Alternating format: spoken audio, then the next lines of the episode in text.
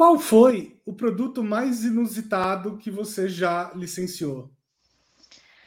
Olha, com certeza foram pastilhas de vidro com os personagens da Disney, que é um item para decoração do lar, então poderia ser usado tanto em banheiros quanto em fundo de piscina.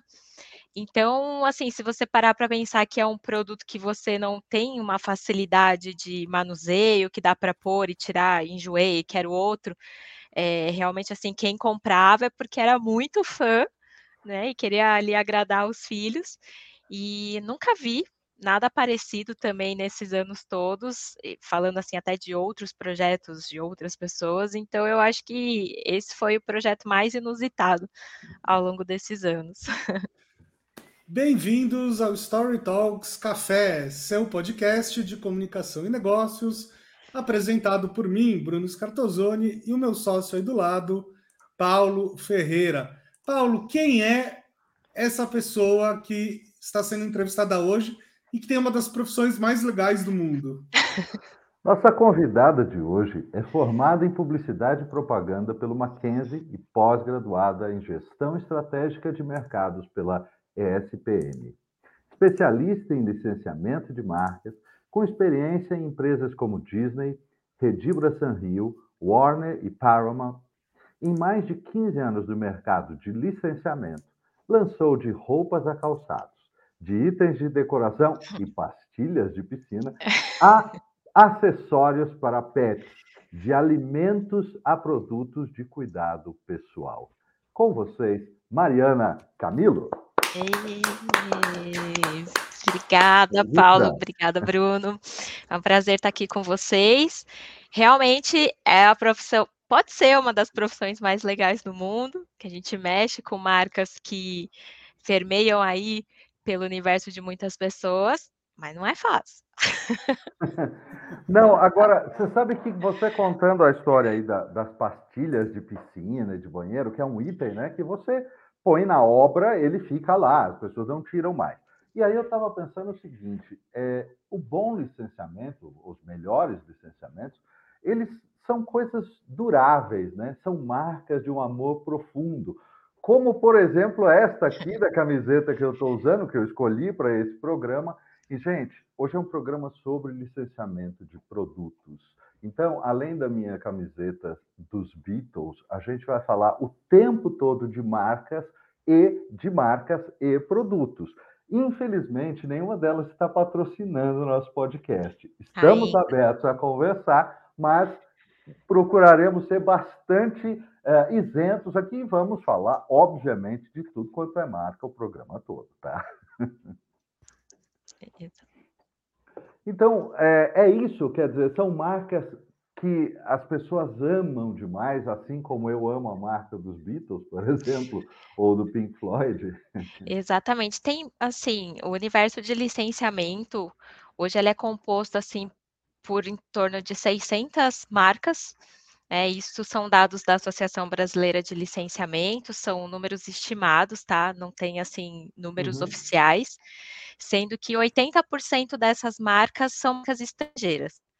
É, também acho que existe muito uma questão aí das pessoas às vezes não trabalharem com licenciamento, as empresas, por elas acharem que são projetos, processos muito complexos, por onde hum. que eu hum. começo, com quem eu falo, e não é assim. Então, como você pode ver, a maioria das marcas são estrangeiras e estão aí vendendo diversos produtos aqui no Brasil. Né? Inclusive, o Brasil ele está entre os seis maiores países é, de consumo de produtos licenciados. É um mercado que, que vem crescendo ano após ano e é bacana porque hoje a gente está vendo realmente as empresas trabalhando, pegando o exemplo dos Beatles, né? Porque provavelmente é uma marca extremamente pirateada, porque é muito fácil você fazer uma camiseta, né, escrito The Beatles e beleza. Então, hoje, é, ver uma camiseta oficial para quem é da área é muito bom, né, das empresas que, que estão fazendo o, o licenciamento da marca. Mas o que não falta, o que não faltam são marcas que podem ser licenciadas e nas mais diversas categorias de produtos, né? Então, aí até pela apresentação que, que o Paulo fez, são algumas das categorias que eu trabalhei, mas é, uma marca pode virar tudo que é tipo de produto, é só realmente é, também não inventar, né, querer criar uma coisa extremamente nada a ver, que não tenha a ver com, com o DNA da marca, mas dá para fazer muita coisa. Mariana, é, existe um, um, uma maturidade certa para uma marca querer uh, ser licenciada?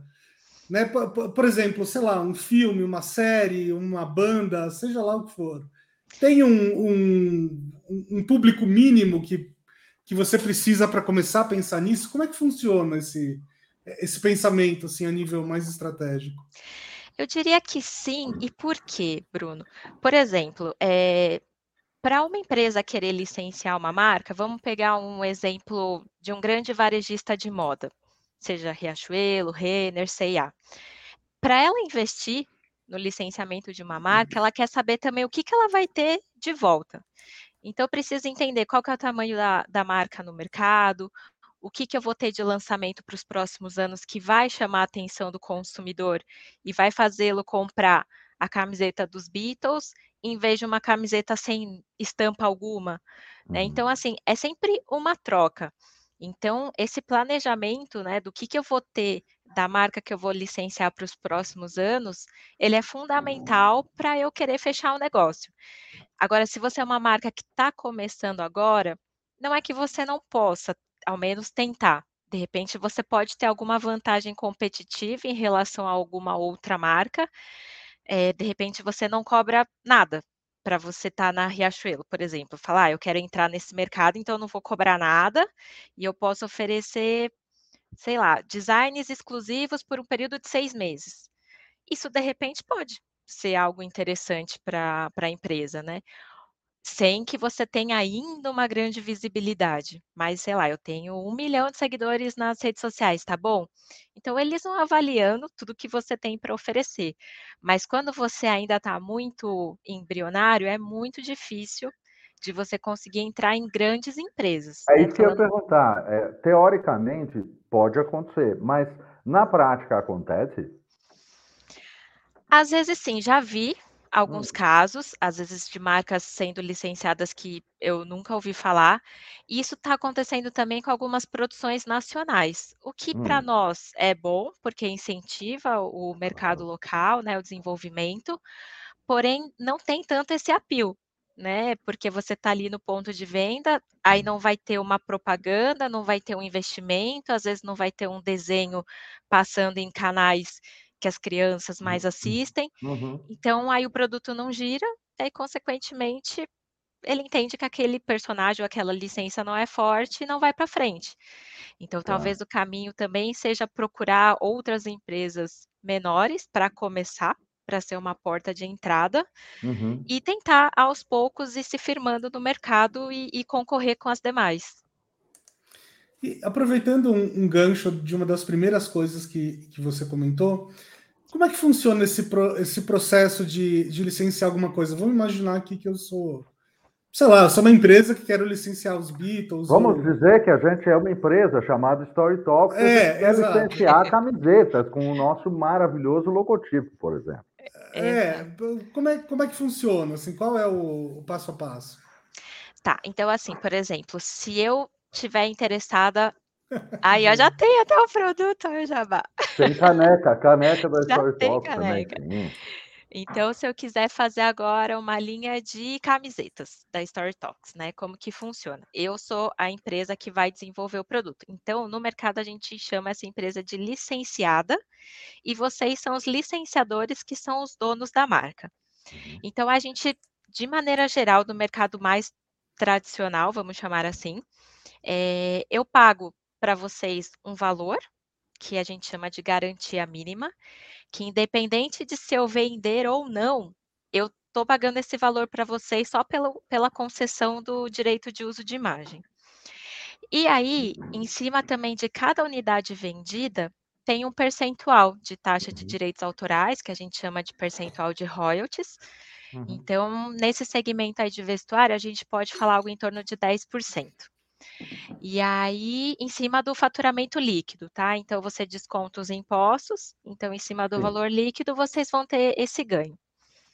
E aí, vocês, então, vão conceder para mim as artes que eu vou Uhum. poder utilizar para o desenvolvimento dessas camisetas, ou vocês também podem me deixar livres para fazer do jeito que eu quiser, mas, eh, também não é muito interessante isso, porque vocês, né, como trabalham com isso, sabe como é importante ter uma uma construção e e fazer sentido isso que vai Uhum. ser lançado.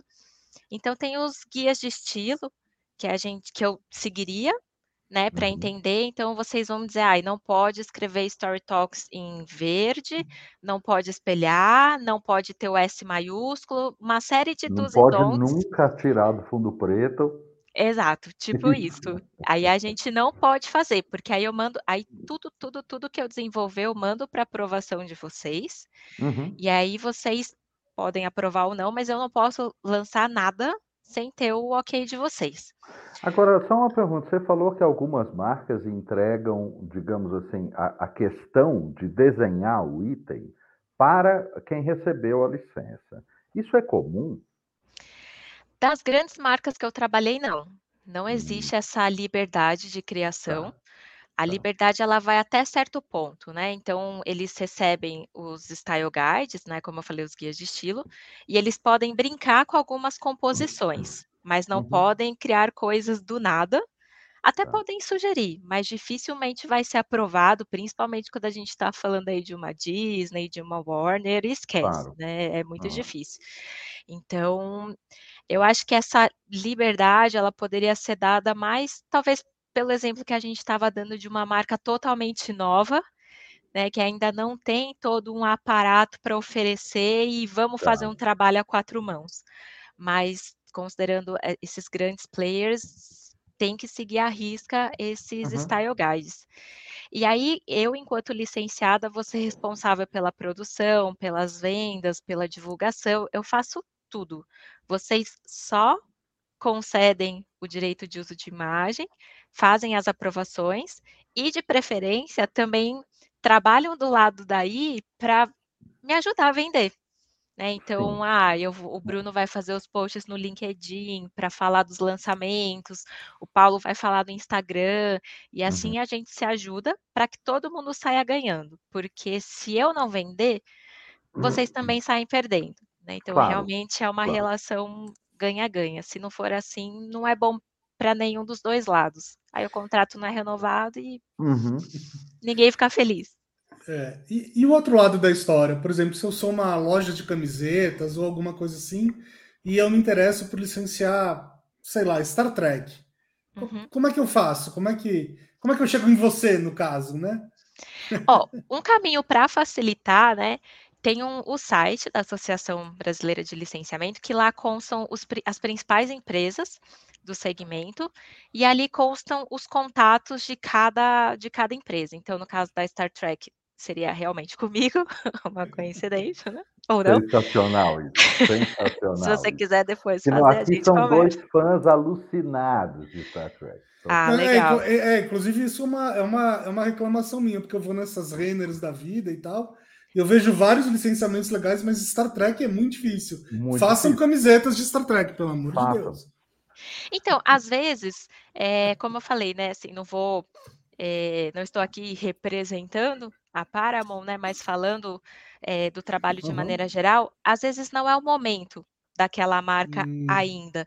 Por mais Hum. que seja um clássico, né, e e a gente pense: "Poxa, mas alguma coisinha tem que ter", esse alguma coisinha na cabeça do consumidor tem um custo alto para a empresa que está desenvolvendo.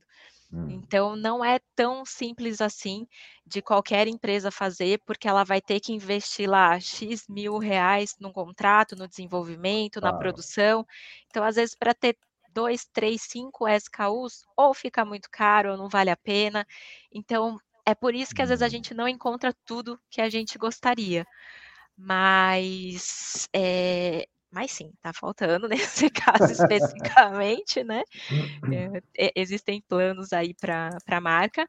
E é isso, Opa. então vocês veem ali os contatos, é basta mandar um e-mail, estou interessado em licenciar Star Trek para camisetas. E aí a gente inicia uma conversa tá. de entender um pouquinho como é que é a sua empresa e vocês também entenderem como que cada licenciador trabalha, quais são as condições comerciais e a partir daí ver se, se é possível fazer um investimento, se faz sentido continuar, é, iniciar a parceria. É interessante isso que você falou do momento da marca, né? É, o momento da marca é, muitas vezes está ligado a algum acontecimento, algum lançamento, algum relançamento, como a gente estava conversando antes, em relação aos Beatles, que ficou um bom tempo uh, sem produtos licenciados. E aí, quando veio o documentário e com bastante espaço na mídia e tudo, o mercado foi inundado. E eu, como fã, aprendi uma coisa. Quando o mercado inunda, compre tudo que você quiser, porque vai acabar e não vão lançar outra vez. Então, olha só, por exemplo, vou mostrar aqui para vocês a, a, a, variedade da coisa. Não é só Beatles, mas é também, por exemplo, Yellow Submarine, tá? Uhum, e é também, esse aqui é um item de licenciamento muito louco. Isso aqui é um moedor de pimenta do Sgt. Peppers. Que lindo! Certo? Muito legal. Uhum. Olha então, só. O licenciamento vai se desdobrando em função dos nomes dos álbuns, inclusive com as artes é, referentes aos álbuns. É uma coisa muito legal. Mas é isso Exato. que você falou do momento, né? É, ou às vezes as próprias marcas não têm tanto interesse em investir tá. aí em tempo ou em equipe para administrar esse negócio de licenciamento, né? Tá. Tipo, ah, para mim não é interessante hoje vender produtos licenciados, então por isso que não tem. Então, talvez justamente entendendo que haveria um documentário, algum filme, algo que fosse impulsionar, poxa, vamos aproveitar o momento para fazer. Eu acho que um outro exemplo também é a marca Friends, né, do seriado. Pô, uhum. há quantos anos, né, que já está na TV e reprisando e o pessoal assistindo. Teve alguma coisa nova? Pô, até teve aí recentemente, mas é, foi o suficiente para a marca começar a bombar no licenciamento, assim, meio que do nada, e está bombando, assim, de dois uhum. anos para cá, lançaram muitas coisas e vendeu muitas coisas, e, acho, e qual que foi o apelo? Nostalgia. Então, o licenciamento também está indo muito para esse lado, de às vezes poder é, fazer negócios em cima de marcas que não vão ter projeções futuras, porém se apoiando naquilo que elas construíram ao longo dos anos.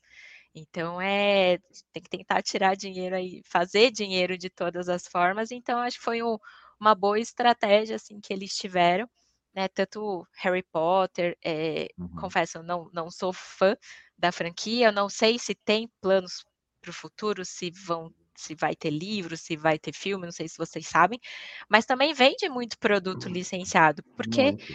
as pessoas gostam, gostaram muito dos filmes e não deixa de ser um negócio atrativo por não ter uma novidade. Então também tudo depende do que foi construído ao longo dos anos para se sustentar enquanto produto.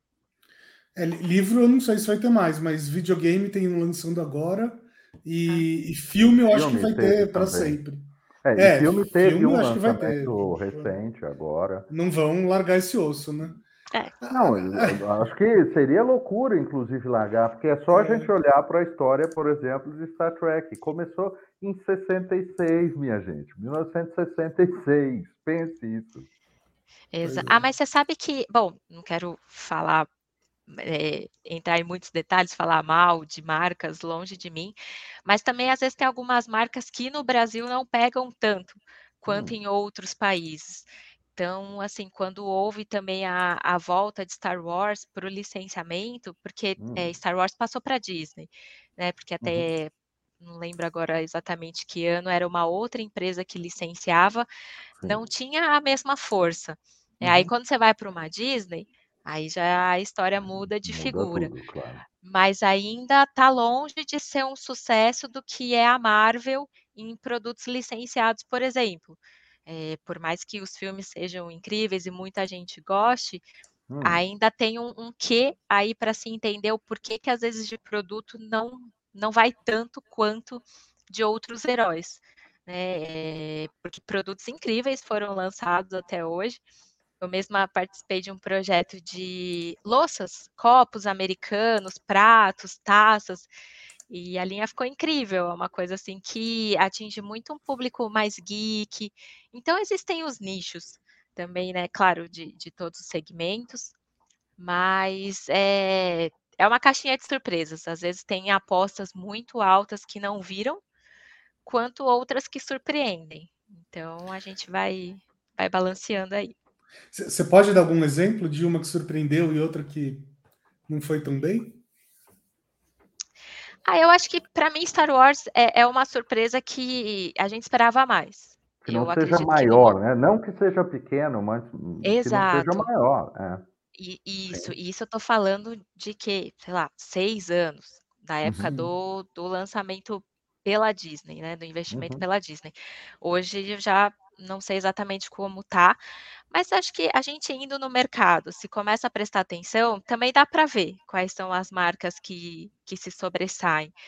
E acredito que mesmo esses exemplos que eu dei de Friends, de, de Harry Potter, eu acho que, que surpreenderam bastante, assim, porque eles, principalmente Friends, das marcas que lançaram produtos licenciados, que são marcas que são é, sempre muito, como que eu posso dizer, é, procuradas pela maioria das empresas para desenvolver produtos, e eles conseguiram entrar aí em diversos segmentos e marcas muito grandes. Então, eles fizeram um trabalho, o pessoal da Warner fez um trabalho muito legal com, com a marca. Sabe que outro dia eu estava passeando aqui com, com os meus cachorros e tal, e, é, e eu vi quatro crianças brincando, as quatro estavam fantasiadas, né? É, uma delas usando uma fantasia do universo Marvel e as outras três usando fantasias de mangás, animes e coisas do tipo. É, esse é um segmento que está bombando em licenciamento? Tá, tá muito, tá crescendo muito, assim, produtos de mangás, né, desenhos japoneses. Eu sempre assisti, gostava muito, assim, é, apoio muito um licenciamento mais forte de Cavaleiros do Zodíaco, por exemplo. Mas aí volta o que eu falei, né? Não necessariamente hoje é, talvez tivesse essa força toda, ou sim com o público geek, talvez em eventos específicos, mas, mas sim, está crescendo bastante, além de fantasias, confecção, calçados, a, canecas. É, é um segmento que vem bastante forte, segmento de games também. Então, é, a gente vai ter muito ainda para ver nos próximos anos. E, e é até bacana esse exemplo, Bruno, porque é, às vezes as pessoas veem licenciamento de marcas, o que é isso, né? Aí já uhum. pensa também que é algum assunto chato. Ai, licenciamento deve ser coisa de patente, coisa de licenciamento de veículos.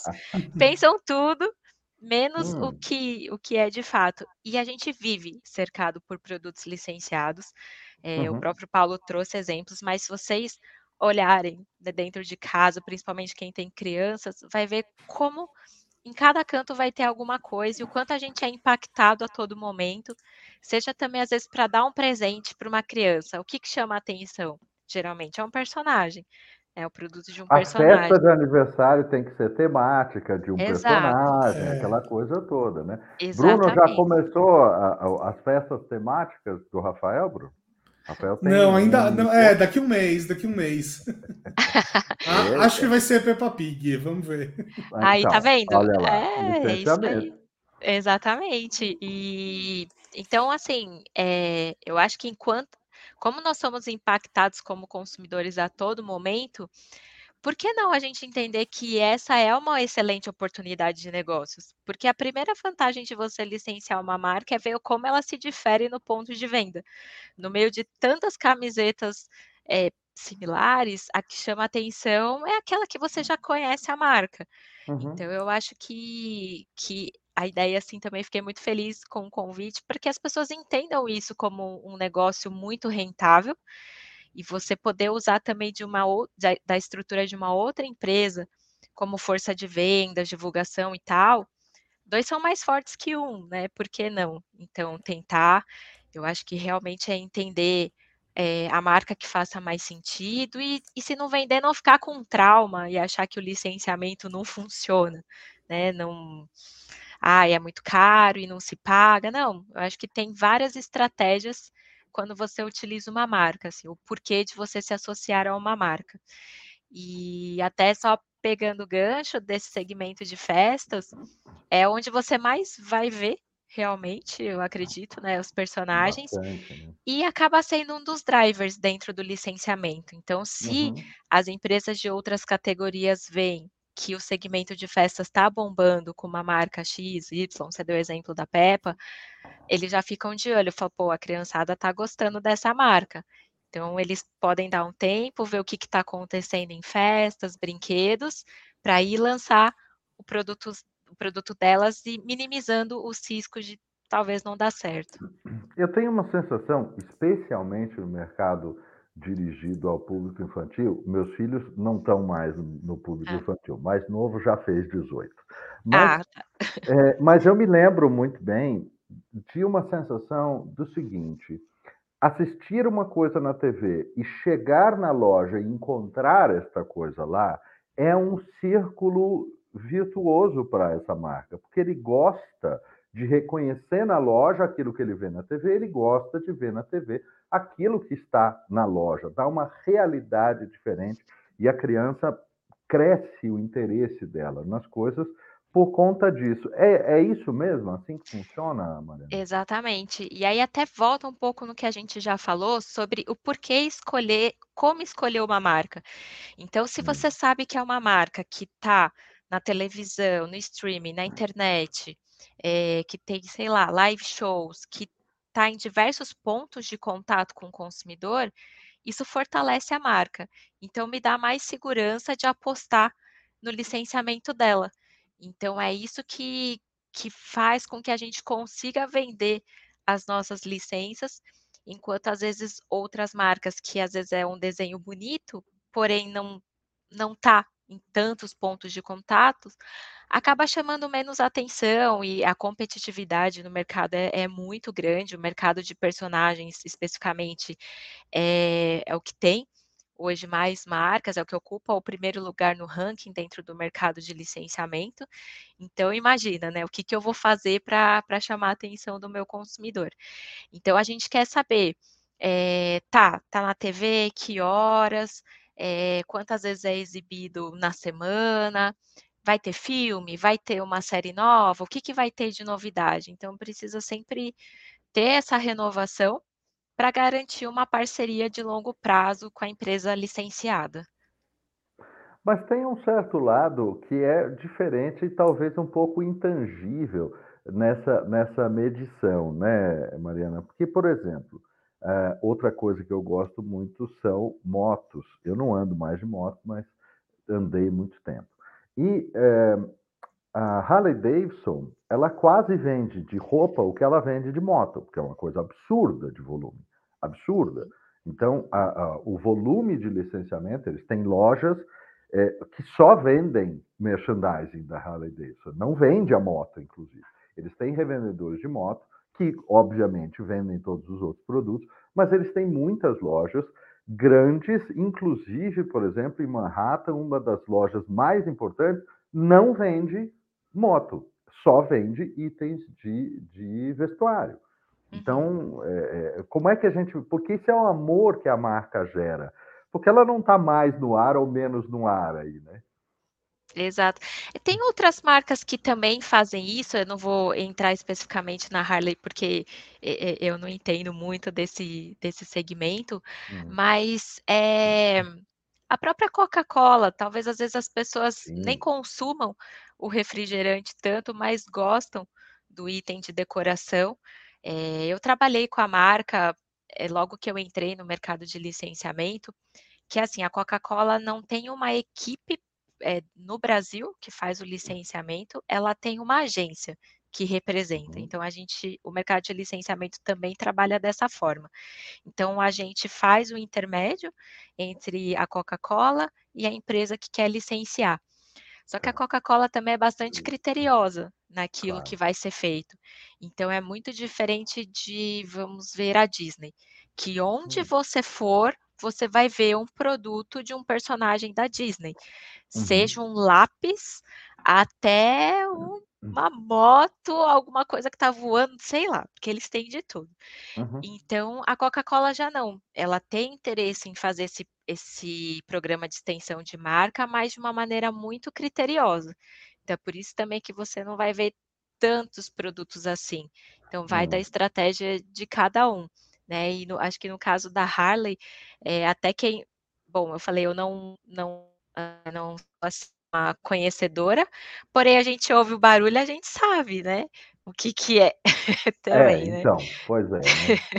Tem Não uma é que toa que é uma que... love mark desse tamanho, né? Claro. Eles conseguiram construir, né? Fazer um trabalho de construção de marca muito bem feito, que, sei lá, se alguém quiser me dar uma camiseta da Harley, eu vou até achar chique. Falar, bacana, né? Porque é uma... já Vai que eu não posso ter a moto, vou usar a camiseta.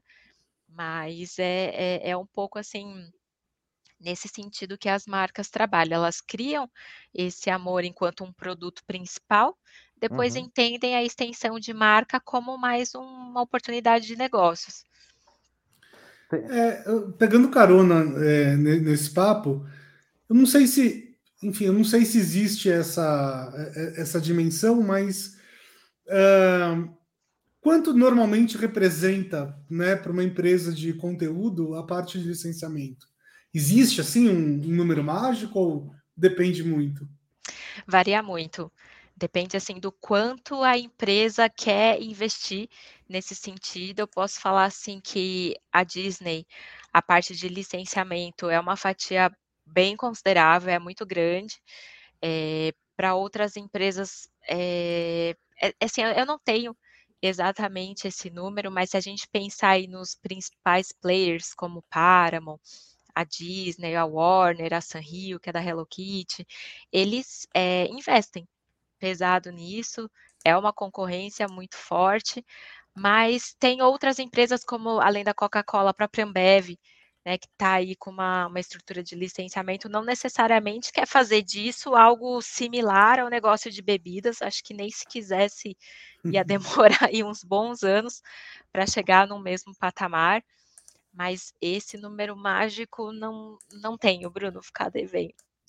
É, eu já, eu já ouvi falar que para a Disney, por exemplo, acho que era, alguma, era mais de 50%. É é coisa assim. É, é, tipo isso mesmo?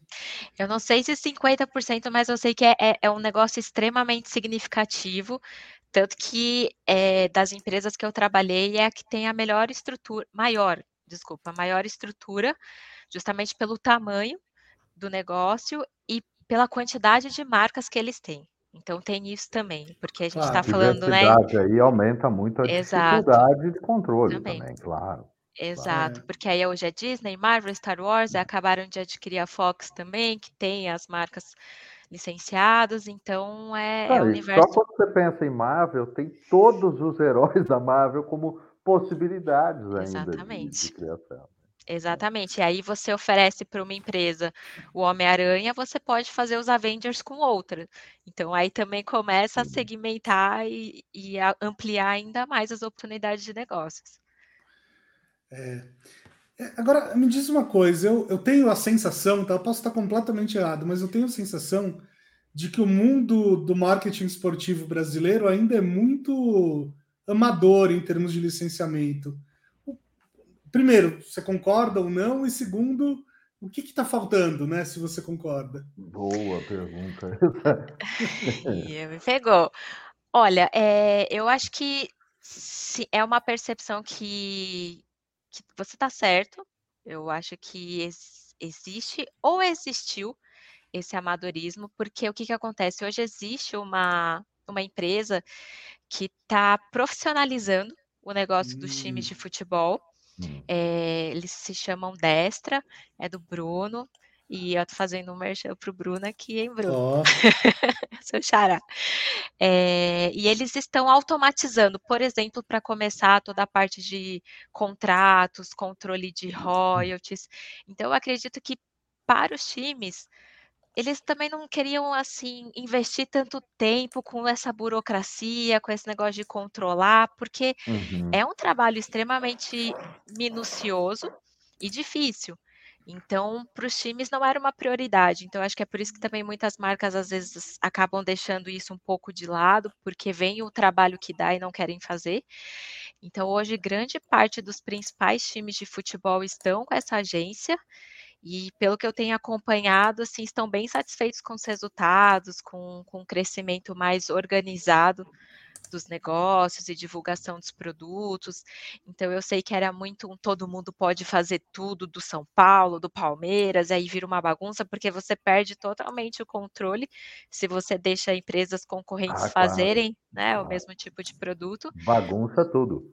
Exatamente, porque como que você também dá um suporte né, para empresas concorrentes, eu vou ajudar, sei lá, Grendene e Havaianas fazendo o mesmo, o chinelo do São hum. Paulo, como que eu vou fazer isso Complicado, claro. vender? É muito difícil. Não, e aí as, ambas as, as marcas vão perder o interesse porque vão ter que dividir aquele mercado. Exatamente.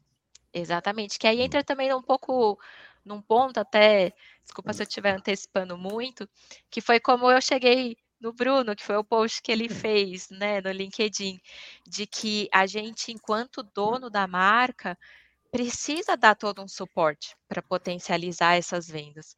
Então, a gente vai pensar em alguma ação no ponto de venda, alguns pontos de vendas específicos que, que fomentem mais essa venda. Então, eu não consigo administrar dois é, no mesmo local. Então, assim, os contratos de licenciamento dos times de futebol, eu não sei, mas de maneira geral, não, não oferece uma exclusividade, porém, a gente não faz o mesmo tipo de produto com o mesmo personagem para empresas concorrentes. Uhum. Então, se o Bruno já faz um, um produto do São Paulo, é, uma camiseta do São Paulo, você não vai fazer. E aí também acho que o mercado de futebol é um pouquinho mais delicado, porque existem os, os grandes patrocinadores.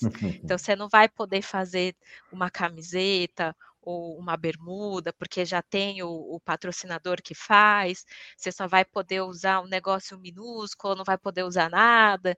Tanto dos times europeus também. É tem uma tem série... grandes contratos de grandes empresas que fazem os uniformes oficiais. Exato. Mas além disso, eles fazem toda a linha de camisa do torcedor, camisa de treino, camisa de tudo, né? Sim. Então, hum. Então, acho que para essa linha de vestuário, é, deve ter assim, muitas restrições, então não claro. vale a pena. Mas aí a gente Até vai. Porque está lidando só com Nike e Adidas, né? Exatamente. Gente que não sabe nada, quase. Nada. deixa... Vamos ensinar aqui Imagina, um pouquinho para né? eles. então tem essas restrições, eu sei porque eu já. É, soube um pouco dos times europeus e não podia nada, imagem de jogador, porque aí também tem o direito autoral que ele vai cobrar. Então é um universo assim extremamente complexo, é, mas que está se organizando e está se desenvolvendo. Eu vejo que, por exemplo, eu fui para Porto Alegre há um, uns bons anos e eu vi ali como era forte o Grenal. Então ali sim, a gente vê muito produto do Grêmio e do Inter que eu acho que em outros estados isso ainda tem muito para melhorar e acontecer. Não vejo assim, tantos produtos licenciados. A Pargatas acabou de lançar uma linha dos principais times, que aí nos faz questionar por que, que não tinha até agora. Talvez por uma por essas questões burocráticas de não conseguirem viabilizar, enfim, mas agora está tá saindo. É que o futebol não é uma marca que alguém cria e, e, e é dono é, único, como a Story Talks, por exemplo, a gente criou, os donos somos eu e o Bruno e acabou. Não precisa pedir autorização para ninguém. Mas o futebol tem a marca do time, aí tem o nome do jogador, aí tem o cara que faz a camisa. É muita coisa. O patrocinador gente, do é. time que tem que aparecer é muita gente para amarrar num contrato de 14 Exatamente. É. Exatamente. Agora, Mas a é NBA consegue, né? A NBA começou realmente a, a também surpreender, eu acho, dentro uhum. desse mercado. Grandes marcas têm uhum. se interessado em fazer parcerias com a NBA. E a gente também está vendo aí produtos como ovos de Páscoa, que era um mercado totalmente liderado por personagens. É, tomado por personagens. Uhum. Então, eu acredito que eles também vão, vão crescer bastante. Aí começaram a inaugurar é lojas. De Páscoa da NBA? Com a Cacau Show. É mesmo? Olha que legal. Nossa, que engraçado. Teve, teve esse ano, acho que teve ano hum. passado, talvez deve ter também para o próximo ano. Então, para a gente ver como tá funcionando.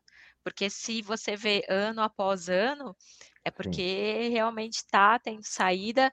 E aí, qual que é o argumento? Ah, agora tem mais jogos na TV aberta, vamos inaugurar tô, tô imaginando aqui, né?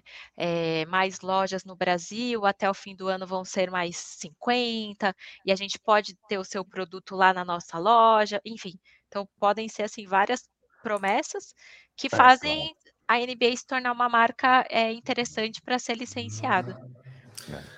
Aliás, queria fazer um momento cultural aqui. Assistam Lakers A Hora de Vencer. Hum. É uma nova série sobre como começou a, a enfim, qual foi o momento de virada ali do, dos Lakers, né, entre uh, 79 e 80, e é muito legal, porque inclusive mostra essa, essa mudança de mentalidade. Eu vou dar um teaser muito rápido aqui, um, um cara compra o Lakers, um cara meio maluco, que veio de outro segmento, e fala assim, olha, eu estou enxergando várias oportunidades aqui que ninguém enxerga, e eu vou tornar um clube que está à beira da falência numa potência. E é sobre isso a série, é muito legal.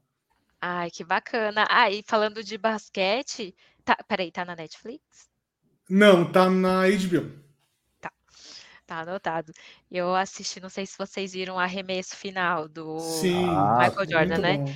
E o quanto que é, é, não é excelente, assim, eu fico até lamentando, poxa, como eu queria ter visto o cara ao vivo, né, jogando. Eu vi muito. Todos. Sério? Não lá na quadra, mas transmitido tá. muito. Ah, sim. Todos os jogos da Nossa, demais, né? E aí o quanto isso impulsionou a venda de tênis, sim. né? E o quanto a, a série até eu, assim, fiquei curiosa, ah, deixa eu ver aqui o produto dele, como é que funciona, como é que ele está trabalhando. Sei lá, essa série despertou um negócio que as pessoas ficaram enlouquecidas querendo comprar lá o Air Jordan e é isso. Então, o licenciamento também funciona dessa forma, né? Tudo que tiver, que for para ser lançado, como você deu o exemplo dos Beatles, impulsiona muito, muito, muito as vendas. Filme no cinema. Então, é, é um bom pilar aí. Por isso que eu falei da força do licenciamento. Você se apoia né, em um trabalho que uma outra empresa está fazendo e está investindo pesado para aquilo funcionar, e eu quero me beneficiar enquanto bem de consumo, um bem de consumo para vender. E aí todo mundo sai ganhando. Jordan, é, Jordan é, uma, é uma licença muitíssimo interessante, né? Primeiro porque o contrato dele com a Nike é lá do início da carreira, é muito forte, né? De muito tempo. E o curioso é o seguinte: a marca Jordan continuou crescendo, crescendo, crescendo, mesmo depois dele parar de jogar. E tem itens lançados todo ano mesmo, ele tendo parado de jogar há muito tempo. Agora, olha só uma coisa, uma curiosidade interessante. Ele jogou no Chicago Bulls e jogou em um outro time também. Não nos interessa isso. Não interessa para o mundo, onde mais. Washington jogou. Wizards. Não, não interessa. É só Chicago Bulls que interessa. E veja só, as cores do Chicago Bulls eram vermelho e branco. Todo o material do Jordan é exclusivamente em vermelho, preto e branco. Não existe outra cor. Só existem gradações, mas é tudo vermelho, preto e branco. Então, entende que ele puxa uma característica do auge da carreira e continua até hoje. E não é um licenciamento do Bulls, é o, é o licenciamento do uhum. Jordan, mas é, é aquela coisa da harmonia uh, visual que você estava falando. Não, e, e, mais um detalhe: hoje o, o, o Paris Saint-Germain, né, o material esportivo deles é feito pela Nike. Mas o logo que está lá não é o logo da Nike, né? É o logo do Air Jordan, que é a submarca da Nike para o Jordan. Então, olha que maluquice, né? A, a, o, que coisa. a marca Jordan faz o material esportivo de um time de futebol. Exatamente. E talvez ele também vá nessa mesma linha Coca-Cola de ser, porque se ele quisesse vender qualquer tipo de produto, talvez poderia pegar também, sei lá, canecas, Sim. qualquer outra coisa do Bom, tipo. O, mas... o Michael Jordan licenciou tacos de golfe. Dele, ah, é que ele, ele jogou, né? né um, ele um jogou, jogou ele licenciou, é. né? Jogou. Jogou beisebol também, mas ele foi um fracasso no beisebol, acho que não ia, não ia rolar. Não deu, não deu. Agora, Mari, no, no começo, no comecinho aqui do programa, eu brinquei que você tinha uma das profissões mais legais do mundo, e eu falei isso a, a sério, eu acho que deve ser muito legal mesmo. Você se diverte no dia a dia? Como é, como é que é seu dia a dia? Assim, primeiro porque são marcas que eu cresci assistindo ou convivendo, então é, é um privilégio poder trabalhar com essas marcas. Então, aí, falando de Disney, nas né, marcas da Disney, a Hello Kitty, o Bob Esponja. Então, é, é muito satisfatório ver um produto sendo lançado no mercado e você esteve por trás, uma marca que você gosta e que você sabe também que vai é, criar assim, uma, uma alegria em quem está vendo, em quem está uhum. consumindo. Então, é bacana porque a gente participa assim de estratégias e planejamento, sabe o que, que vem no futuro, vê um pouquinho de partes do filme é, antes de todo mundo, né? Tem esse, esse privilégio, vê lançamentos, é, participa aí um pouquinho de dessa parte de, de para onde podemos ir, fala caramba, eu só assisti essa marca e hoje eu consigo ajudar a direcionar um pouco para onde que ela pode ir e levá-las para casa dos consumidores. É, é, o profissional de licenciamento que torna isso possível, né? torna a marca tangível. Então, nesse sentido, sim, a gente também tem que assistir para entender melhor, conhecer os personagens. Então, agora que eu tenho uma, uma filha pequena, vou vivenciar isso, isso mais, né? De entender quais são as uhum. reações, o que, que ela gosta, não gosta. É, então, nesse sentido, sim, eu acredito que seja realmente, possa ser uma das profissões mais legais. É, mas as dificuldades, óbvio, tem como qualquer empresa principalmente nessa parte de negociação, porque não são todas as empresas que conseguem investir, é, claro. existe aí uma questão muito de tentar aprovar abaixo do mínimo necessário, então são muitas uh, discussões internas e convencimento, vamos fazer e por quê, porque nem toda parceria necessariamente vai ter um retorno financeiro, às vezes é visibilidade que a gente gera para a marca, uhum. mas para a empresa eles querem ver né, o show me the money, não, não, tá. interessa esse negócio de visibilidade só, então a gente tem que ali batalhar para provar que o projeto vale a pena, e muitas coisas, infelizmente, nem, nem todas são possíveis, mas é, é difícil, assim, é bem, é bem difícil conseguir chegar com o mercado, com o produto no mercado, mas vale a pena todo o esforço. Mariana, eu tenho a sensação que alguns anos atrás, talvez 10 ou 15 anos atrás, se falava muito, teve uma época que se falou muito da questão da pirataria de, pro, de produtos piratas e não originais. Isso foi muito empurrado por, pela indústria do software, que tinha uma preocupação gigantesca com isso, uhum. mas a, a, indústria de licenciamento também falava bastante disso há cerca de 10 ou 15 anos atrás. Eu tenho uma sensação que hoje em dia uh, o problema continua exatamente no mesmo lugar e ninguém está falando a respeito, estou certo? Olha, é, falando, eu acredito que a Abral é uma empresa que está fomentando um pouco mais isso, é uma associação tá. que está fomentando um pouco mais, mas é algo, é, é um câncer no nosso negócio, realmente. É algo extremamente difícil de se combater, porque uhum. é, é um custo também muito elevado, e eu acredito também que aí falando por uma percepção minha, que existe uma questão muito delicada de você combater os pequenos empresários, pequenos comerciantes, né? Imagina uma grande empresa vai lá na 25 de março, faz uma limpa. Aí vão colocar empresa X não deixa fulano trabalhar. É assim, hoje tudo é muito Sim. distorcido, a gente não pode falar nada, então acho que existe também esse, esse cuidado né, que as empresas têm, mas é, isso interfere demais nos resultados. É, mas, mas, eu estou comentando isso, Mariana, em parte, claro, né? O, o pequeno comerciante que vai é, é, comercializar itens, né? Ele realmente é uma ponta, digamos assim, menor e mais fraca da cadeia, e eu entendo que existem todas essas preocupações sociais, ainda mais num país como o Brasil. Mas o que me parece curioso é o seguinte: é, Existe um problema muito fundamental que é o fato da China não ser signatária de acordo de royalty. Então, eles produzem o que quiserem, mandam, inundam o planeta do que quiserem e não assumem responsabilidade sobre isso. São um mercado gigante, aí ninguém quer brigar com eles. Como é que fica isso? É, É, tem muitas empresas que estão investindo sim nesse combate, então eles vão ali para as zonas portuárias para Hum. interferir e interceder nesse sentido. Mas como também tem muitas empresas que realmente trabalham com produtos importados da China.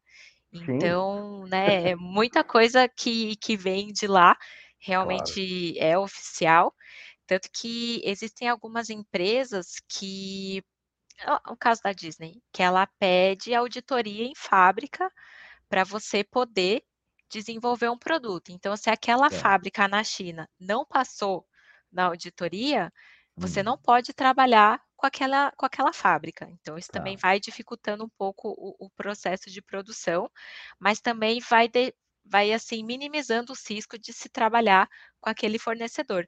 Tá. Tanto que quando tem as feiras na China, pra que as empresas vão procurar fornecedores, muitas delas falam: "Ah, nós somos certificados Disney", porque aí já é uma garantia para Ah, que ok. outras Claro, empresas claro. possam desenvolver também, porque não são Uhum. todos os licenciadores que pedem essa certificação. Uhum. Mas é é assim, é um assunto, assim, bastante delicado, que eu não consigo nem entrar muito em Uhum. detalhes, é até uma coisa que as empresas licenciadas cobram muito, os Tá. licenciadores, ações Uhum, mais uhum. enérgicas nesse sentido, mas eu creio que mesmo a passos de formiga, existe aí um um trabalho sendo desenvolvido, até de comunicação para o consumidor, dele Hum. entender que, eh, não é só uma questão de bolso, dos perigos que você tem quando você compra um um brinquedo, por exemplo, Claro. eh, falsificado para uma criança, que ele pode soltar uma Claro, tinta lógico. tóxica, né, ter alguma peça que às vezes os pais nem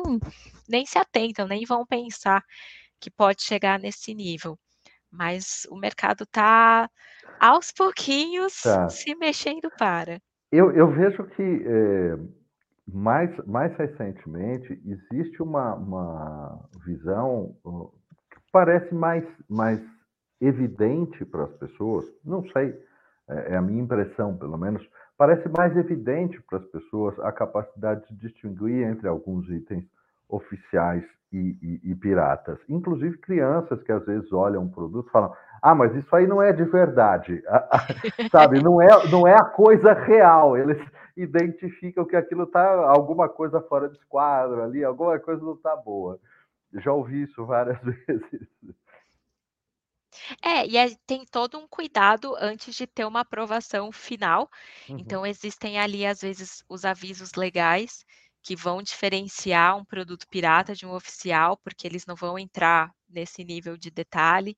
Eh, antes de também lançar o produto, no mundo ideal, seria o licenciador fazer prova de cores, ver como é que tá, porque às vezes até um produto oficial não parece de verdade, né, não sei, não deu Tá. certa impressão, deu algum problema assim, mas é que também os piratas estão conseguindo ser cada vez também mais parecidos Processos com produtivos são são cada vez mais simples e mais baratos, né. Exato, É. exatamente. Mas é é um problema pra gente, porque interfere, né, você tá concorrendo com um produto muito mais barato que o seu, Uhum.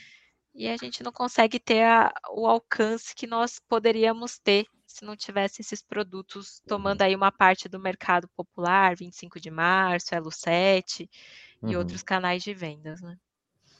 É. Eh, Mari, você, eh, tem uma carreira muito sólida em licenciamento, né, você trabalha há muito tempo com isso, e acho que dá pra ver isso nas suas respostas, inclusive você é Opa, uma pessoa que entende muito desse mercado, assim, tô tô tô até muito impressionado, de de verdade. Que bom. Eh, como é que foi, eh eh, como é que foi sua trajetória até chegar nisso? Você sempre quis trabalhar com isso, já era uma coisa que você mirava, ou aconteceu meio sem querer, como é que foi? Escolheu ou foi acidente? É. Foi foi um belo de um acidente, porque antes de entrar nesse mundo eu trabalhava no banco, então, assim, não tem absolutamente nada a ver, Olha. eh, mas como, eh, eu sou formada em publicidade, surgiu a oportunidade de fazer um estágio na área, pela pelo CIE, aí eu vi licenciamento de marcas, então eu tô falando aqui que muitas pessoas não fazem ideia do que seja, e eu era uma delas, não fazia ideia de que por trás de uma camiseta com alguma marca tinha todo um processo extremamente longo e minucioso para que aquilo chegasse até mim. Então foi em 2007 que eu comecei a trabalhar e fui, fui ficando assim muito deslumbrada. Falei, caramba, vou trabalhar com Cartoon Network, Coca-Cola, Fox, Simpsons, que como eu falei, marcas que fizeram parte da minha vida até ali. E então foi algo assim muito encantador, de certa forma. É, e aí ali fui aprendendo, e, e, eu acho que é um mercado também muito gostoso, porque você lida com diversas categorias, diversas empresas, então você vive a realidade dos parceiros que você atende, porque você precisa entender como eles trabalham, como eles vendem, o que eles esperam, e pensar junto com eles como que a gente pode fazer o um melhor trabalho juntos. Então, a gente está sempre aprendendo, sempre em movimento, e, e é muito bacana. E depois eu fui para Rio trabalhar com a Hello Kitty, que eu sempre amava, sempre amei desenhar a gatinha quando era criança, e de repente eu me vi naquele showroom cheio de produtos. A Disney, então, nem se fala, né? Que, que é um, é um sonho aquilo. Acho que realmente eles conseguem vender a cultura Disney de uma maneira muito bem feita, que faz você se apaixonar por estar ali dentro, vendendo aqueles personagens, fazendo é, a magia acontecer, como eles dizem, uhum. e a partir daí também ter contato com outras marcas grandes que as pessoas gostam, realmente é. É, é como eu já disse, é, é um privilégio, é, é, é, muito gostoso. É difícil pensar em, em deixar, em sair né, desse, desse segmento. Eu tenho certeza que deve ter alguém ouvindo a gente agora e pensando assim, pô, eu quero trabalhar com isso. Que, que dica que você daria para essa pessoa? Olha, eu acredito que assim, é, apesar da gente ver tantos produtos e tantas parcerias, é um mercado ainda pequeno, relativamente pequeno, né? Então são é, tem ali os grandes players, tem os agentes, tem ali sempre é, o, os mesmos. Então, eu acho que a rotatividade dessas pessoas no mercado não é tão alta, justamente porque não é um mercado tão grande que você consegue ficar uhum. transitando uhum. facilmente. Infelizmente também não tem tantos conteúdos assim, tantas literaturas no Brasil, falando de Brasil, mas hoje começaram a surgir alguns cursos na área, tanto da Abral, que é um, um, curso assim bem básico, eu acho que de algumas horas ou dois dias, enfim. E tem um curso também de alguns profissionais do mercado pela SPM, que é de uma semana, acredito, que eles ensinam sobre licenciamentos, conceitos básicos, como que funciona. E aí mesmo as pessoas que não trabalham como eu, em uma espe empresa específica que trabalha com licenciamento, uhum. tem essas empresas que são licenciadas. Então, que vão Sim. desenvolver os produtos. Então, também é bom ter profissionais que entendam uhum. sobre licenciamento. Então, elas podem fazer esses cursos ou tentar aí é, a sorte realmente de se candidatar e ver se é possível, porque assim, acho que conhecimento em marketing é importante, a área comercial, design. Então, acho que muitas pessoas têm chance de entrar, mesmo não sendo assim, não tendo tantas especializações na área para complementar o currículo. Muito, muito legal. Se, se... Bom, eu adoro o que eu faço hoje também. Aconteceu meio por acidente. Acho que as melhores carreiras acontecem por acidente. se eu tivesse que escolher outra coisa para fazer, sei lá, uma das cinco opções certamente estariam é, em trabalhar com, com licenciamento, Ai. sem dúvida que legal.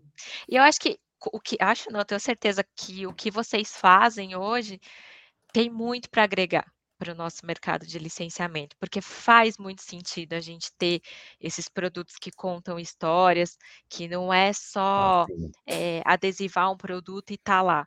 Hoje em dia está cada vez mais difícil, né? É. Você lançar aí uma uma parceria que tenha uma história que faça sentido. Eu não sei se vocês acompanham ou conhecem o perfil de uma hamburgueria aqui de São Paulo, chamada Pets, ou Peris, não sei exatamente como fala, Peris Burger, que eles lançaram o sanduíche de presunto do Chaves. Então, assim, é aquela coisa, pô, como que ninguém fez até hoje? Pois Mas é. eles estão fazendo muito bem feito. Depois eu até compartilho com vocês o, o arroba deles, porque é uma história muito Tá. bem contada, muito bem amarrado. Todas as parcerias que eles lançaram até hoje, assim, é um marketing simples, mas genial. Que eles contam assim de uma maneira muito que entretém.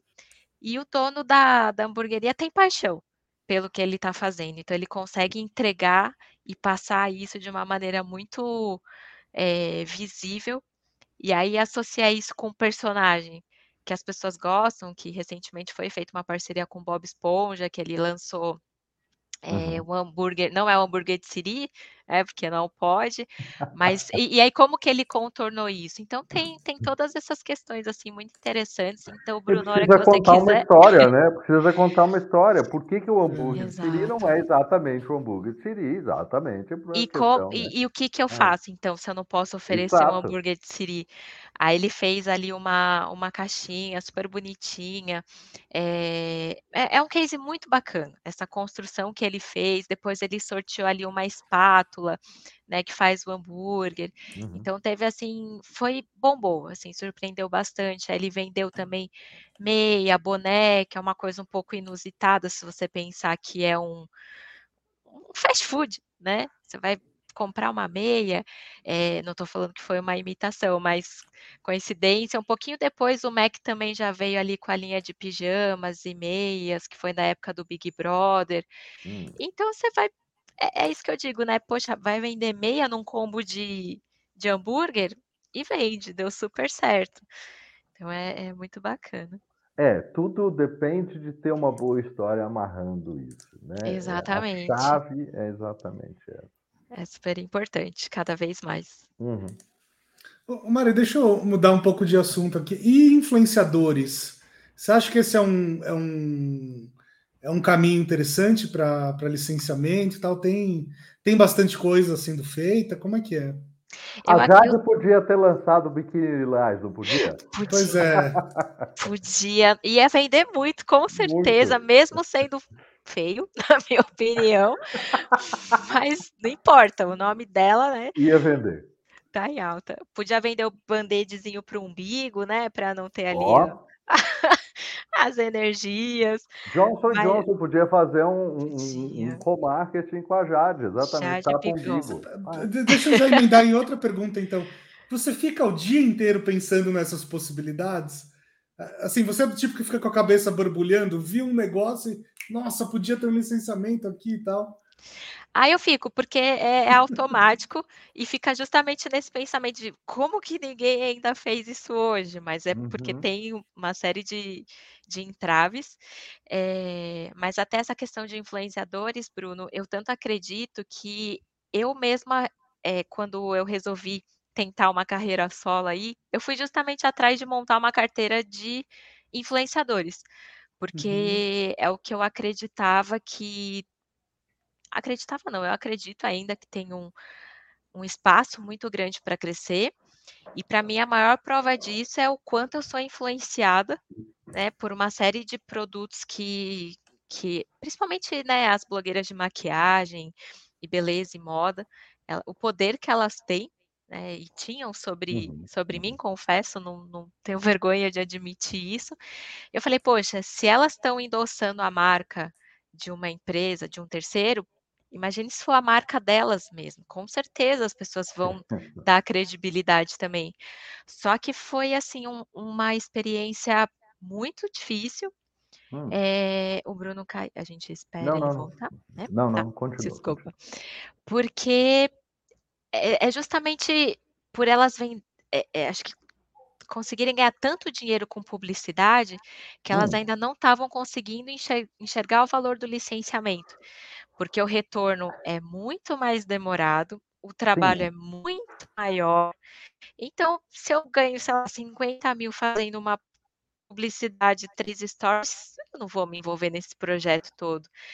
E aí achavam É. que podiam desistir no meio do caminho, Hum. não entendiam a complexidade Tá, e elas tá. não têm exclusividade. Qualquer um que chegasse falando, vamos aí fazer, Ah, Mariana, minha gente, não, não tem essa. Chegou, Hum. tem uma proposta boa, vou fazer. Então virou bagunça. Então Eu acho, eu eu acho que que tinha uma, tem uma dificuldade aí, claro, né? Influências têm influências de todos os tamanhos, tipos e modelos e seriedades também. Exato. Mas eu sou muito amigo da Camila Coutinho, que é alguém que Ah, leva licenciamento muitíssimo a sério, né? Eu uhum, trabalhei vários anos treinando a Camila. que legal. Veja só, o- o- a parceria dela com Melissa é um sucesso astronômico, astronômico. A Melissa, né, da, da eh, Camila Coutinho. E eh, ela entendeu o funcionamento daquilo tão bem, porque aí também é a capacidade do influenciador de entender onde ele está e o que ele significa. Exato. Que mais do que licenciar, chegou um dado momento que ela criou uma marca de maquiagem, produto de, dela, que é o Uhum, GE, né? uhum, Exatamente. Então, assim, mas é, o problema é, às vezes eu, acho, eu vejo que vários influenciadores não têm exatamente uma estrutura muito profissional, muito cuidadosa, com gente com conhecimento. Infelizmente, aí sofrem coisas como a gente viu com esse rapaz, eh, Luva de Pedreiro, aí, que foi, uhum. eh, teve um sério problema, foi aí vários problemas com o empresário, que não deixava as propostas chegarem nele. Então, assim, gente. Exato. né, Então, Não, você realmente, colocou excelentes pontos, porque eu, se eu fosse licenciar hoje, eu apostaria no influenciador para fazer uma linha de produtos. É claro. por isso que você falou, né? Uma Camila Coutinho, uma Camila Coelho. Tem muita Uhum, gente muito forte que fala um A, já tem gente que sai claro. correndo para comprar. Mas eu acho que é isso, é ainda é, as pessoas que estão por detrás dessa equipe, que às vezes realmente não deixam chegar, não deixam é. entender a grandiosidade disso e não tem a paciência de entender que o licenciamento demora um tempo para acontecer, mas que é uma outra fonte de receitas e que é importante ter, né, outras fontes além de somente as publicidades, porque a gente está falando de negócios mais a longo prazo e escaláveis também, porque elas Uhum. ganham em royalties. Então, eu acho que é, para muitas ainda falta, então, essa, essa paciência, e é uma pena, porque eu acho que é, é um negócio que pode ser muito bacana enquanto construção de marca, e é isso. Mas ainda a gente falou dos times de futebol, mas eu acho que ainda tem um, um amadorismo aí nesse mercado que precisa ser lapidado. Verdade. Verdade, verdade. E é isso, né? Porque quando a gente pensa na- nas grandes empresas, é, elas têm, embora lógico que tenha variações de tamanho, elas têm seus eh, departamentos de marketing, elas têm pessoas especializadas e tudo. Mas quando você pensa em influenciadores, nem todos eles têm uma equipe com gente que conhece de marketing ou de storytelling, ou não tem. É, né? Então, assim, quem é que pensa essas coisas? Né? É, aí, Paulo, um caminho pode ser um agente de licenciamento, Uhum, que foi o que fez o Lucas Neto, que ele tá. estava, ele tem hoje um, um agente que pensa justamente em tudo isso que ele, Tá. enquanto é, Lucas empresa, sei lá, de shows e conteúdos tal, Uhum, não vai conseguir administrar ou não tem o conhecimento necessário ou até conseguir vai demorar muito. Então esse agente é o que pensa, né, nesse marketing do Lucas, para onde a gente vai, como a gente vai, valida tudo com eles Uhum, e aí começa a, a desenvolver os produtos. Então eu acho que hoje poderia ser um caminho. A questão é que muitos deles talvez não queiram dividir essa receita com a gente e também acabam não que- eh, querendo fazer tudo hum. sozinhos. Então é esse olhar que eu acho que ainda está faltando para eles entenderem, eh, porque é muito dinheiro que eles ganham com publicidade. Então É, qualquer, mas né? aí eu vou contar uma coisa para quem está ouvindo. Sabe que 100% de zero é zero? Exato. 50% de muito dinheiro continua sendo muito dinheiro. Gente, acorda.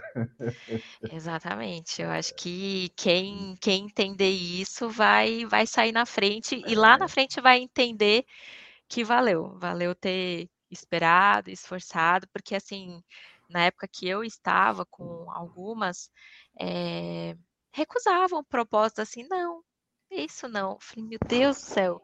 Tipo, não é qualquer empresa que vai querer fazer isso. Uhum. Então, estavam também tendo atitudes que eu acho que iam me prejudicar enquanto é, uma ponte para uma uhum. empresa. Eu falei, não. Aquela, aquela coisa, porque o artista tem uma, uma visão diferenciada, as próprias empresas de mercado esperam até isso de um artista, mas há um limite do bom senso. Não pode virar primadona, senão a coisa acaba aí ninguém quer mais conversar com isso. Né? Exatamente. Mas, assim, eu acho que é um negócio muito que tem potencial, porque até pegando um exemplo, eu conversei com uma empresa que faz é, utilidades domésticas, potes de plástico. Uma coisa assim, uma linha extremamente popular. E às vezes, se vem uma influenciadora e dá um nome para a linha, ela pode tornar um pote de plástico num porta maquiagens, num porta algodão, porta isso, porta aquilo, que às vezes quem não compra fala, opa, ela tá dando essa dica aí para guardar os meus um valor que nem estava lá no, no origem, exatamente. Exatamente. Então é, é, é criar esses valores que e, e, até o que o Bruno falou de ficar toda hora pensando em, em dar uma vida nova aí para um produto que às vezes tem uma utilidade que para mim hoje, ah, eu não quero, mas é só virar uma outra coisa que falar, ah, eu quero, eu preciso, porque ela tá falando, eu quero, agora eu quero. Ah, mas eu, eu vou é, exato, mas eu vou contar para vocês, se você tem uma marca, se você tem alguma coisa assim que precisa de gente para pensar uma história, liga pra gente, que com certeza a gente vai criar 20 histórias. Não, Não tem dificuldade nisso. É, é, por isso que eu falei que acho que esse, isso que, é, é, que vocês fazem, nossa, complementaria absurdamente para ah, nós, né? Então, acho que esse networking que a gente faz hoje é muito, muito rico, né? De vocês entenderem como a gente trabalha, como vocês podem atuar junto com a gente e a partir daí nascer grandes parcerias, porque como eu falei, o mercado está cada vez mais competitivo e como que a gente consegue conquistar então a atenção daquela empresa? Pô, a gente tem aqui um storytelling, a gente trabalha de tal forma, tal, é, é tá, assim, acho que está cada vez mais criativo também, assim, a gente tá, tem tá ficando concorrido porque as empresas estão inovando também, lançando umas parcerias aí que você fala, caramba, que bacana. Então, falta, acho que um pouco desse toque de sair um pouco mais do mesmo para o consumidor enxergar Isso, valor. Porque eu acho que precisa ter, no licenciamento tem uma coisinha que vem em alguns itens, como aquele pimenteiro que eu mostrei, essas coisas, que é um, um, um insight do inesperado. O inesperado faz uma diferença muito grande. Nada Exato. contra fazer as camisetas, porque as camisetas Sim. as pessoas querem. Mas uhum. Hum, é, é, o óbvio, é só o básico. Cadê o, a outra coisa? Aquela Exato. coisa que, é o, que o, o, o, consumidor olha e fala: Uau! Quer dizer, esta coisa do inesperado é muito poderosa. Exatamente.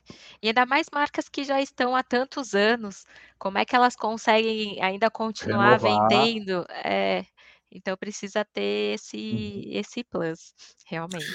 Nossa, por falar em marcas que estão há muitos anos, é, é, uma vez eu entrei numa Stock e aí eu encontrei lá uma, uns produtos de, enfim, de cozinha e coisas assim, com marcas é, que estão há muitos anos, tipo, sei lá, uma, tinha uma linha maisena, sabe? Maisena, maisena, é, isso, fez é, isso, é. é. é. muito curioso, né, como uh, marcas puras que não estão ligadas nem a entretenimento, uhum. nem a esporte, nem a nada desse, desse universo, uh, de repente também começam a, a licenciar, né? Olha que interessante. Isso aqui não é um brinde da Guinness. Eu estou mostrando aqui um, um porta-copo da Guinness. Isso aqui não é um brinde da Guinness. Isso aqui é uma coisa que eu comprei numa loja de decoração. Então, é ah, é isso. Sim. Exato. Às vezes são coisas pontuais mesmo. A Tokstok de repente viu ali a oportunidade, né? Maisena. É uma coisa que ninguém faz, é, talvez nunca ninguém tenha pensado. Provavelmente a empresa não tem, é, acho com certeza, não tem nenhuma estrutura né, de licenciamento ali dentro, mas que falou, poxa, é uma oportunidade, a Tokstok quer fazer, por que não? É uma e provavelmente a Tokstok conseguiu fazer porque a Tokstok tem uma estrutura de design é. muito relevante. É essa que Exato. é a questão. Né? Exatamente. E chamou, bom, é, é de novo o que eu já falei aqui. Olha a vantagem, já chamou atenção. Porque ali no meio de um monte de item de decoração, vê maisena, você fala, caramba. Então, ali a Tokstok acho que é um bom exemplo também de de caminhos, parcerias inusitadas. É, o Paulo, não sei se você gosta de Rolling Stones, mas eles lançaram recentemente uma linha. Claro. Dá uma olhadinha eu lá. Eu amo muito mais o Keith Richards do que o Rolling Stones, mas eu, eu gosto muito dos Rolling Stones. Ah, legal. Aí você vê, viraram itens de decoração, né? Então, e numa Tox Talk, fala, poxa, que bacana. Então tem tem, acho que agora, talvez depois dessa conversa, vocês comecem a reparar ainda muito mais. Com no, certeza. O que, que tem por aí, porque é já virar para o lado e ver alguma coisinha já dentro de casa. Tem muita, muita, muita coisa que às vezes é, é mais conceitualmente, a gente não faz ideia de, de, que aquilo é um produto licenciado, mas se tem a marca de um terceiro, se não for pirataria, é um licenciamento. Sim, sim, Agora, no, no, no, seu dia a dia, acontece de, uh, por exemplo, você olhar uma oportunidade como, sei lá, Tokstok deve ter olhado para a Maisena, ir lá e bater na porta e falar, então, tem uma ideia aqui e tal. Vocês não gostariam? Acontece esse, essa outra via? Sim. É, na, é, é, pode ser um pouco equilibrado da gente ser procurado, como também a gente procurar. Uhum. Então, a gente vive batendo na porta de muita empresa para desenvolver algum produto em alguma categoria com alguma marca do, do nosso portfólio. Então, é, é, assim que funciona. Então, é, hoje no portfólio da Paramount, por exemplo, tem as marcas do canal Nickelodeon. Então, tem ali o Bob Esponja, a Patrulha Canina. Aí eu vejo ali uma empresa que faz produtos para pets, que foi o caso de um, de um lançamento recente meu, que, que a gente lançou comedouros, guias, coleiras da patrulha canina. Então, é às vezes essas sacadas, aí a gente Olha vai atrás e, e, se tudo der certo, o projeto acontece. Ou as, talvez ah, ainda não é o momento, vamos conversar um pouquinho mais para frente. E aí, nesse meio tempo, a gente vai alimentando essa empresa com informações. Olha, vai ter um lançamento de um filme, vai sair uma nova temporada, vai isso, vai ter um lançamento A, B, C, que aí reforça para você. E aí vai ficando com aquilo na cabeça até falar, Mariana, agora é o momento, vamos conversar, vamos negociar, e assim vai.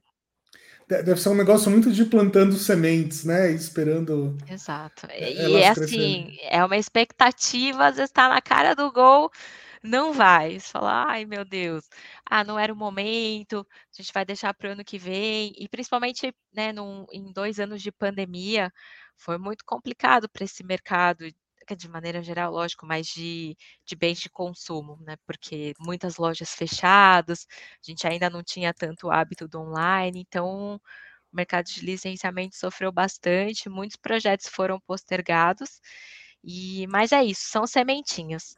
Não necessariamente a gente já mas, consegue de cara. É, mas hoje em dia, claro, né, a pandemia foi terrível, uma, uma realidade terrível para todo mundo. Mas uh, o, o crescimento da venda online é extremamente importante para o licenciamento, né? Porque resolve um problema de distribuição e volume. Né? Exatamente, é um canal extremamente importante que nos forçou a correr para começar também a criar, por exemplo, lojas oficiais dentro de marketplaces. Então, se você hoje for no Mercado Livre, tem ali uma loja específica da Nickelodeon, uma da Disney, Tem? uma de. Tem. Vou lá ver. Dá uma olhadinha. E aí você encontra tudo num Com lugar certeza. só. Magazine pois é, Luiza. porque senão a gente fica uh, com uma limitação de distribuição que você, teoricamente, só consegue produzir itens que produzam-se muitos milhões de uhum. unidades.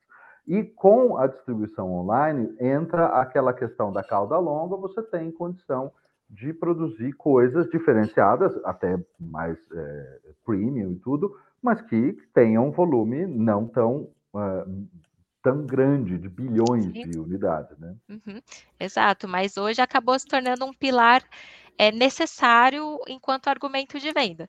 Uhum. Se a uhum. gente fala que a gente tem lojas oficiais, tal, isso também já ajuda na hora de vender, porque hoje a empresa também quer ter o online como um, canal de venda. Então, ter uma loja oficial também é, é bacana, embora os volumes, acredito, sejam muito ainda menores do que se você uhum. pensar uhum. em outros é, e-commerces, mas eu acho que, que a tendência é, é crescer cada vez mais.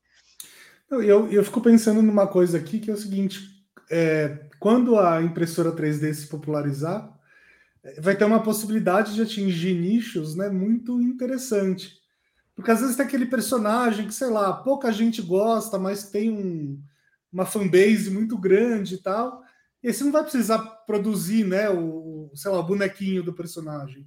Você vende o design e, por exemplo, cada um imprime o que quiser. Faz sentido isso? Isso, assim, é, para nós, enquanto controle, talvez seja um pouco difícil, né? Isso de muita uhum. gente ter acesso, ter essa facilidade. Então, eu não sei, acho que. Isso, é, isso depende de uma tecnologia, Bruno, que é licenciada também, de uma série chamada Missão Impossível que é o design tem que se autodestruir é, é, exatamente. exatamente o arquivo tem que o arquivo tem, você compra uma olha. você compra uma impressão é por exemplo não né? é isso, isso é. se mas for assim é, mas eu acredito que isso vai acontecer em olha na realidade eu sei que existem é, é, linhas de, de, programas e aplicativos que, que são criados assim né?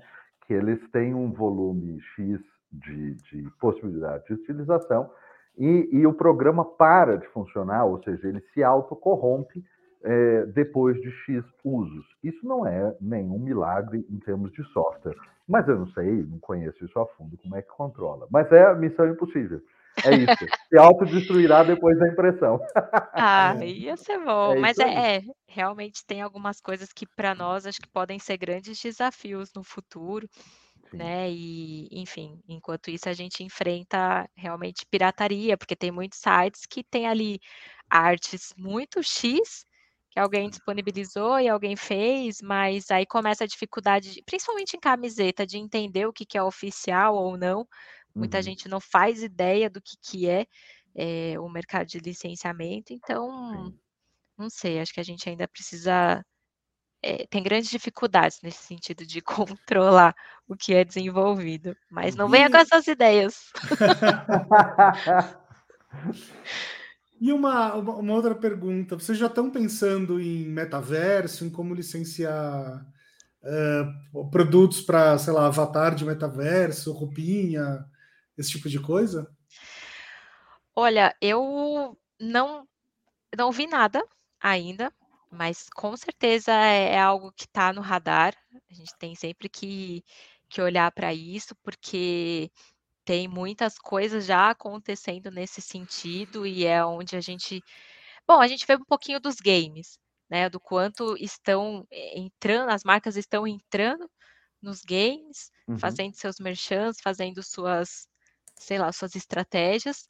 Então, acho que o metaverso não vai ser diferente, mas eu acho que é uma coisa que ainda precisa ser muito estudada e desenvolvida e como entrar, principalmente marcas muito grandes, né, que é o caso da Paramount hoje, por exemplo, como que a gente pode pensar nisso tudo, né? E, e como também eu tô de licença, maternidade, eu não uhum. sei se foi dito alguma coisa recentemente, vou, vou saber em mas, breve. Mas é complexo porque justamente o, o, o, metaverso hoje ainda se debate muitíssimo com uma questão de experiência do usuário, né? E uhum. experiência do usuário é chave absoluta para uma grande marca entrar na, na história, né? Então acho que tem uma, uma longa estrada é, para isso se desenvolver de uma maneira realmente é, verdadeira, forte, né, com um espaço de experiência realmente bom. Exato. É, eu acho que tem um, tem um, assim, hoje em dia as marcas que se metem com isso é muito mais pelo awareness do que por qualquer outra coisa, né? É mais para estar tá, tá na crista da onda. Tem um Mas aspecto vi... de rejuvenescimento, né, Bruno? É, Por isso é... a Gucci brigando lá né? Porque a Gucci precisa de uhum. Eh, rejuvenescimento. Aliás, eu vi que tem três marcas que já vão vender roupinhas no metaverso da, da Meta, né? Que é o Facebook. É... Putz, agora eu não lembro os nomes, assim, mas são três marcas marcas bem grandes assim de moda. Achei muito interessante. É, eu acho que eu vi alguma coisa no LinkedIn, mas talvez assim a gente espere alguns cases acontecerem para realmente se aventurar. Eu acho que. Olha, eu, eu adoraria comprar um uniforme de, de Star Trek para o meu bonequinho no metaverso, hein? Dica. Tá bom. tá anotado. É. É, são três marcas, Bruno. Eu não me lembro a terceira, mas as, as duas que me, me lembro agora são Gucci e Balenciaga. É, isso aí. E mais uma uhum. que não é tão isso, conhecida no Brasil. É não, isso. Não, não, me lembro agora. É isso aí, é isso aí. É, eu, eu acho que tem um. Eu não sei se o metaverso tem, futuro, mas se tiver, eu acho que isso tem muito futuro. É muito interessante. É, eu acho que a gente ainda está alguns passos é, do metaverso, alguns longos passos, ainda tem algumas coisas que a gente precisa ainda melhorar muito para chegar tão longe, né? Ou então pensar em uma coisa maior enquanto empresa, de juntar as áreas e pensar em alguma coisa que uhum. faça sentido e não só o nosso mundinho ali de licenciamento que, que na verdade não depende só de nós, depende do parceiro que está junto com a gente. Uhum. E às vezes são empresas que é, ainda tem um segmento muito popular, ou não vão querer se aventurar nisso, que às vezes não estão ainda nem tão avançados em redes sociais, é, imagino num, numa estrutura tão mais complexa, que vai investir aí um investimento, um entendimento. Uhum, então, uhum. por isso que tem muita coisa que a gente não consegue avançar no simples. Então, acho que no metaverso ainda vai ter um longo caminho pela frente. Eu acho interessante uma característica que, que parece emergir aí da, na, da nossa conversa, Mariana, é que uh, existe talvez muita oportunidade disponível no mercado de licenciamento, é, pelo menos no nível Brasil, né?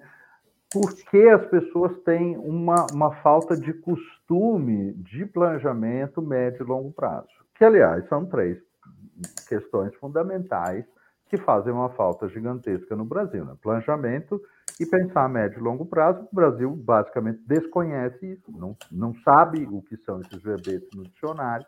Então, é, realmente é um mar de oportunidade para quem conseguir saber. Né? Exatamente. É, é isso, eu reforço o que você falou, falta esse conhecimento, falta conteúdo. Então, assim, em 2019 eu comecei a publicar é, diversos posts para falar sobre o mercado, tentar explicar Legal. de uma forma simples Muito o que, que, era, né? Por onde começar, como fazer, quais são as vantagens, para que justamente nem que alcançasse uma, duas, três, cem pessoas, uhum. para que elas fossem entendendo isso. Então, a gente ainda é um mercado que precisa se desenvolver, por isso que eu falei que é pequeno ainda para quem às vezes quiser entrar e achar que né, é um mar de oportunidades, infelizmente não. Então, falta para as empresas entenderem que quando elas estão uhum. pagando para adquirir uma licença, elas não estão pagando só pelo direito de uso de imagem, elas têm todo um trabalho que elas estão agregando, de, é, é praticamente uma, uma consultoria, que a gente está ali hum. junto, está entendendo o negócio, está tá. fornecendo uma série de, de materiais para a empresa fazer um trabalho bacana. Então, é, acho que ainda não conseguem entender esse valor, né? Só vê, só consegue ver preço e não valor. Então, tá. acho que é uma responsabilidade nossa também de conseguir fazer isso acontecer, como às vezes tem as empresas que trauma, tra, se tra, é, ficam, como que é? Tra, traumatizam Desculpa. Ah, sim, ok, se traumatiza, ok. Exato. E acha que não vale a pena, mas de repente não foi o produto certo, uhum. na hora errada, não foi trabalhado da, da maneira é, mais certeira e acha que nenhuma marca funciona.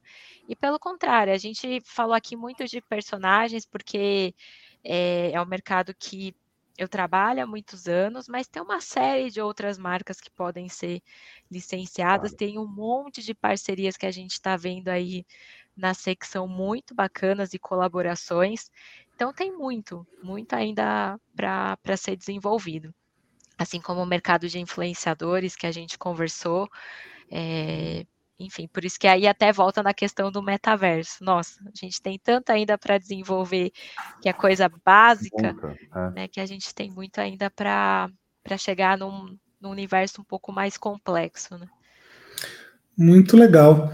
É, Mari, antes de, de encerrar, a gente sempre deixa um espaço aberto aqui para que você fale o que quiser.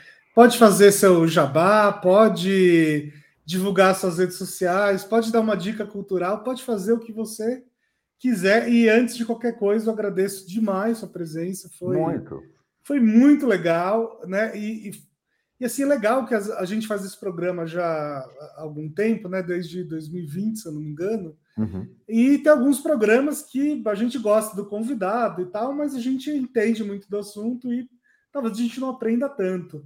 E hoje foi um programa que eu aprendi muito. Então, Ai, muito bom. obrigado por dividir tanto aí muito da sua legal. experiência. Ai, fico muito feliz porque por mais que eu esteja há tantos anos na área, é sempre uma responsabilidade falar em público. É, a gente não sabe as perguntas que vão vir, que será que eu vou saber responder, que eu vou conseguir explicar. Então, é, fico muito feliz com, com essas suas palavras. Foi um prazer, de verdade, estar aqui. E quando vocês também tiverem alguma dúvida, precisarem de alguma informação, vai ser um prazer ajudar, porque eu realmente gosto de trabalhar com isso. É, estamos carentes de informações, então uhum. é, eu acho que realmente quanto mais pessoas falando é, é melhor. E então hoje eu falo basicamente no LinkedIn, é, a única rede que eu divulgo conteúdos. Eu tenho alguns Mariana artigos. Camilo. É Mariana R. Camilo, para quem Mariana quiser me achar R. lá. Camilo, ok, no isso, LinkedIn. Isso. No LinkedIn. É, eu tenho alguns artigos explicando como funciona o mercado de licenciamento, por que licenciar. É, se você fosse diretor de uma empresa e fosse licenciar uma marca, qual marca você escolheria? Então, uhum. coloca ali os porquês, dou alguns caminhos. Então, é, de novo, é de uma forma isso, muito, muito didática, é justamente para entender na prática é, como que isso é, acontece. E eu acho que eu vou aproveitar então para falar que esse ano, se alguém estiver assistindo em 2022 ainda, vai ter uma feira de licenciamento que vai acontecer dia 31 de agosto e dia 1 de setembro. Hum. E lá estão os principais players do mercado. Então, para quem também quiser conhecer um Bacana. pouco mais, é o momento de encontrar todos num lugar só, que foi um evento que a pandemia também nos tirou uhum. presencialmente, uhum. dos últimos anos foram online, mas é, é um evento muito rico para quem quiser entender como, como que é que chama o evento, Mariana? O chama Licensing Com. Licensing Com. É, depois eu posso passar para vocês as informações, Legal. só fazer ali a, a inscrição para quem quiser estar tá presente em um evento, é, é o único evento é, oficial assim de licenciamento no Brasil que tá. acontece, então são, são dois dias que, que dá para ter uma, uma ideia de como funciona esse mercado. Eu vou estar tá lá também, quem quiser bater um papo. E ali além de oportunidades de negócios, tem toda essa questão de, de um networking muito rico, porque são empresas de diversos segmentos que estão lá para fazer negócios, então você conhece muita gente. E é isso, gente. Eu acho que é, tem muita oportunidade, tem muita coisa para ser feita, tanto para uhum. quem quiser licenciar uma marca, quanto para quem quiser licenciar a sua própria marca, uhum. para entender é, como que isso pode ser feito, porque, de novo, eu acho que quando você une duas empresas, você tem muito mais, né? Tem, tem mais cabeças pensando, mais dinheiro, mais tudo. Então, assim, tem tudo para dar certo. Acho que eu não consegui finalizar muito bem agora. Não, falei demais. não, estava ótimo. Parabéns. Parabéns pela informação, parabéns pelo, pelo conteúdo todo que você vem compartilhando numa área que é como você disse, não tem muito, né? É, é, pouco, então sigam Mariana R. Camilo no LinkedIn e a dica Licensing com, né? 31 uhum. de agosto, 1 de setembro, em São Paulo vai ser a feira? Em São Paulo, exatamente, na então, Vila dos IPs. Maravilha. Maravilha. Tem ingressos à venda no Simpla, já encontrei aqui. Olha, pois rápido. é. Já aproveitamos para fazer aqui o merchan do nosso parceiro Simpla. Nossos eventos também estão abertos. Legal. É. Ah, obrigada por terem divulgado. Com certeza vai ser excelente poder contar com vocês aí como uma força para falar dessa ferramenta. É, já seguia o Bruno no, no LinkedIn, já acompanho bastante os conteúdos dele. Paulo, preciso seguir você agora. Tô, tô aqui contando. Mas, não enfim... me cancele, não me cancele. não, mas é realmente excelente. A oportunidade que eu tiver para falar sobre isso, eu estou vibrando daqui, porque a gente precisa realmente disseminar o quanto isso vai muito além do que as pessoas podem imaginar ou que elas nem fazem ideia de que existe, né? Muito bom, maravilha, muito obrigado. Muito obrigado pelo seu tempo, pelo seu uh, compartilhamento aqui com a gente, Mariana. Obrigada a vocês, gente. Muito bem, até mais, pessoal. Até, tchau, tchau. Até, tchau.